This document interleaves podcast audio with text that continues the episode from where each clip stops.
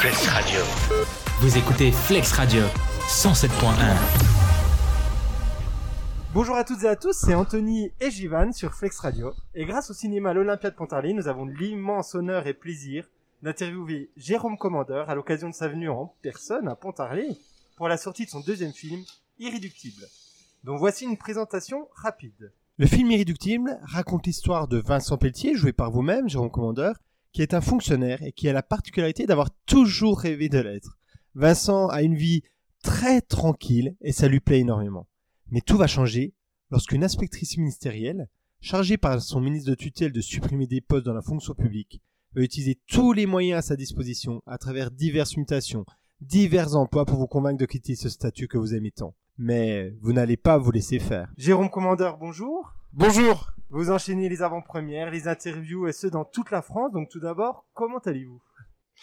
Très bien, très bien. Je suis, euh, je suis au contact des gens dans cette période euh, si euh, compliquée.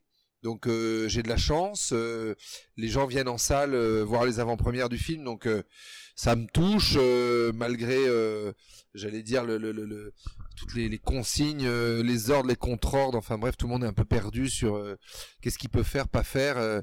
donc je le dis, il faut aller au cinéma.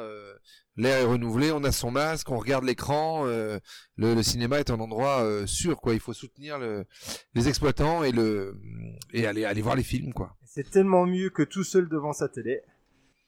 Oui, mais c'est marrant, bah, c'est particulièrement vrai pour la comédie, parce que c'est vrai que quand on pense au cinéma, on pense d'abord au grand écran. Et évidemment, personne n'a un écran de cinéma euh, de, de, de 10 mètres par 5 chez lui. Mais c'est pas que ça. C'est aussi euh, vivre une expérience avec les gens. Et, euh, et c'est vrai que moi j'ai des souvenirs de films mythiques. Je pense aux Visiteurs. J'avais 17 ans, j'étais allé voir ça avec mon père. J'avais vu la salle. J'ai cru que les gens allaient s'étouffer de rire tellement ils riaient. Et c'est vrai que ça, c'est des souvenirs qu'on garde une vie, quoi, les souvenirs de cinéma.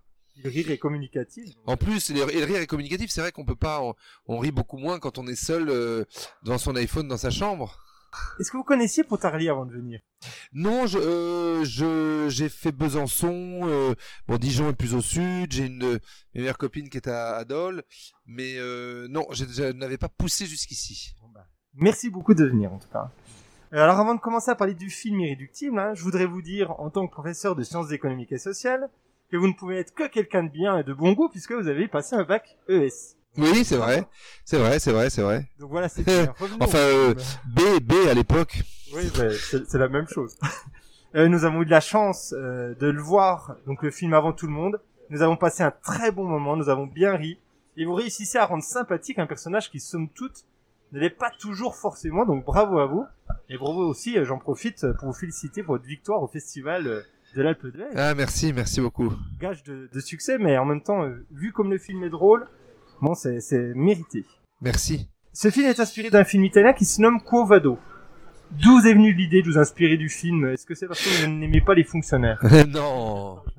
Non, non, non, non, non. Euh, non, ce que j'aime beaucoup dans, dans, dans cette idée, euh, euh, je pense qu'on écrit d'abord, ah, c'est une adaptation, on n'écrit jamais euh, tout seul sur une île déserte sans wifi, on s'abreuve de, de, de la de l'actu, de- du climat, de la météo, euh, de, ce que vous disent les copains, euh, de ce que vous vivez au boulot. Donc on écrit forcément dans une époque, on est on n'écrit jamais sans contexte.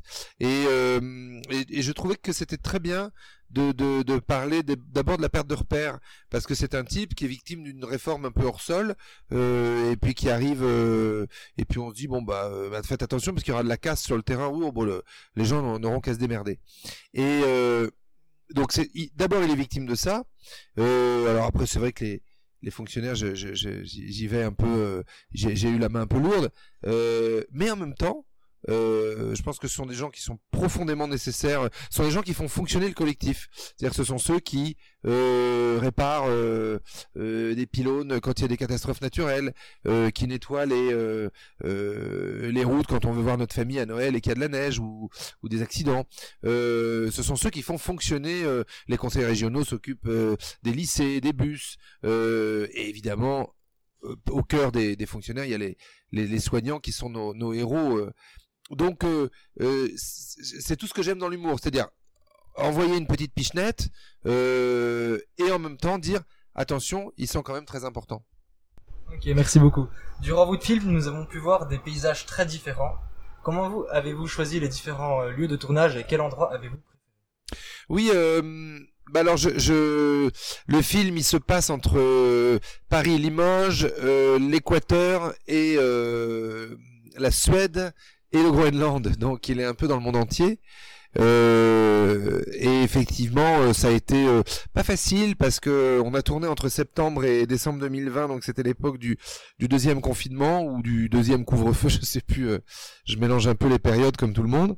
Et euh, euh, on, on a eu un peu de mal, donc parce que les pays s'ouvraient et se fermaient, un peu comme nous. Donc parfois on travaillait euh, une semaine de tournage à tel endroit, puis il fallait l'annuler parce que le pays fermait, etc., etc. Donc ça n'a pas été simple, mais au final on s'est, on y est arrivé, voilà. Vous êtes entouré d'une formidable équipe d'acteurs. Comment avez-vous choisi l'équipe qui vous entoure durant le tournage? Bah, euh, je voulais pas un film de guest. Des fois, on se dit bon, euh, on voit des films, on se dit il y a, y a un défilé de, de, de, de, de stars de cinéma et puis ça sert pas à grand chose. C'est un peu le, comédie, le, le réalisateur qui s'est fait plaisir. Euh, je voulais pas ça. Je voulais, euh, euh, je voulais vraiment des incarnations. C'est-à-dire que quand ils arrivent à l'écran, on se dit ah ouais. Bon, ça a beau être Christian Clavier, euh, euh, Valérie Lemercier ou Gérard Darmon, euh, malgré tout, ça le fait quand même euh, vachement, quoi. Et, et c'est ça que je voulais. Après, il y a plein de raisons pour lesquelles un comédien peut, peut vous dire oui, peut vous dire non pour un film. Des fois, parce que je sais pas, moi, il est, il a envie de revoir ses gamins, il est fatigué. Mais là, il se trouve que ils m'ont dit tout, ils m'ont tous dit oui. J'étais hyper heureux de ça, quoi. Donc dans votre film, vous dites que tout le monde naît avec un talent. Quel est le vôtre? Ah, c'est joli, c'est une, une jolie question, merci de la poser. euh, Je, je dirais pas euh, un talent parce que ce serait euh, prétentieux. Je dirais particulièrement en ce moment, parce que je trouve qu'on en crève, une envie de fédérer les gens. Alors moi, je trouve que j'ai trouvé mon mon média, mon support, euh, c'est la la comédie, c'est le one man show. Ça aurait pu être euh, comme vous la radio, euh, euh, la télé, le le l'opéra, euh, le piano, enfin euh, le sport. c'est un vecteur de, de collectif qui est magnifique le sport. Donc tout, j'allais dire. Mais, mais en amont de, de, de, de mes activités, ma volonté, et je pense plus je vieillis, euh, plus je plus je pense que je- j'essaierai de me tourner vers ça dans ma vie, c'est de fédérer les gens. C'est-à-dire qu'est-ce qu'on a à faire ensemble? Comment on peut se tendre la main? Comment on peut se, se rapprocher et pas se cliver avec du, du crachat dans la bouche comme c'est le cas euh, malheureusement en ce moment? Alors, vous parlez beaucoup de langues dans, dans le film. Combien de langues parlez-vous et est-ce que vous êtes capable de redire quelque chose en, En suédois, non. Alors, j'ai fait fonctionner, euh, s'il y a des, des spécialistes du cerveau qui nous écoutent, ils, ils, ils connaissent ça bien. Bah, D'ailleurs, vous qui êtes euh, encore euh, à l'école, j'ai fait fonctionner ma mémoire tampon. C'est-à-dire que j'ai- tout appris, euh, il faut jamais faire ça, j'ai tout appris à la va-vite. Et puis, je suis arrivé euh, euh, dans la scène et je me suis assis, j'ai dit, allez, vite, vite, vite, j'ai tout dans la tête, j'ai tout dans la tête. Et puis, en fait, vous recrachez et, et, et, et, et, et cinq minutes après, vous savez même plus ce que vous avez dit. Chose que je faisais avant les contrôles.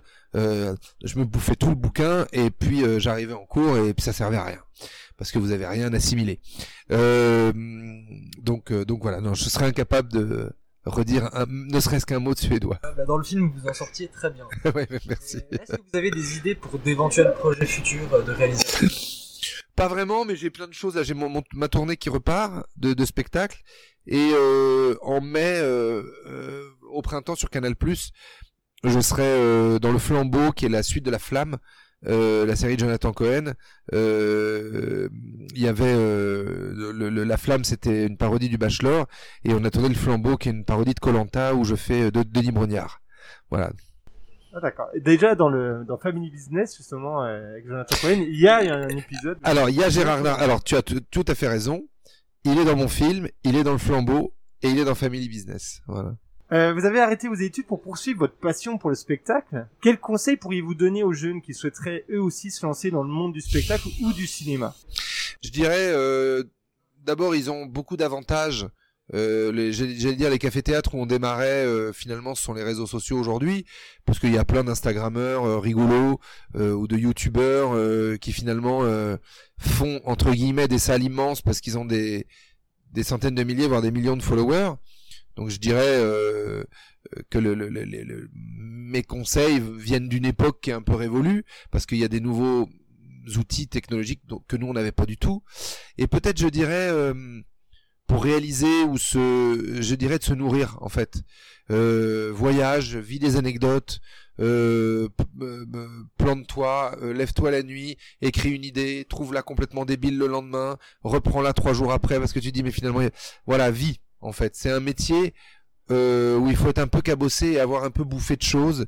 C'est c'est il, y a, il peut y avoir des humoristes formidables à 22 ans et j'en connais mais euh, je dirais si tu as 16 17 ans euh, va glaner va, va, va manger de la vie euh, dans des pays étrangers et, et c'est ça qui te comme ça tu auras des choses à restituer voilà et donc pour terminer vous Jérôme vous avez fait de la radio est-ce que vous Oui. auriez des conseils à nous donner?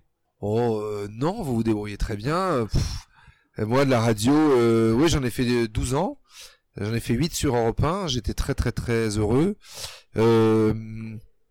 Oui c'est un c'est peut-être encore un espace de dans les médias c'est peut-être encore un un des derniers espaces de création. Donc soyez sentez-vous libre et soyez originaux dans ce que vous proposez.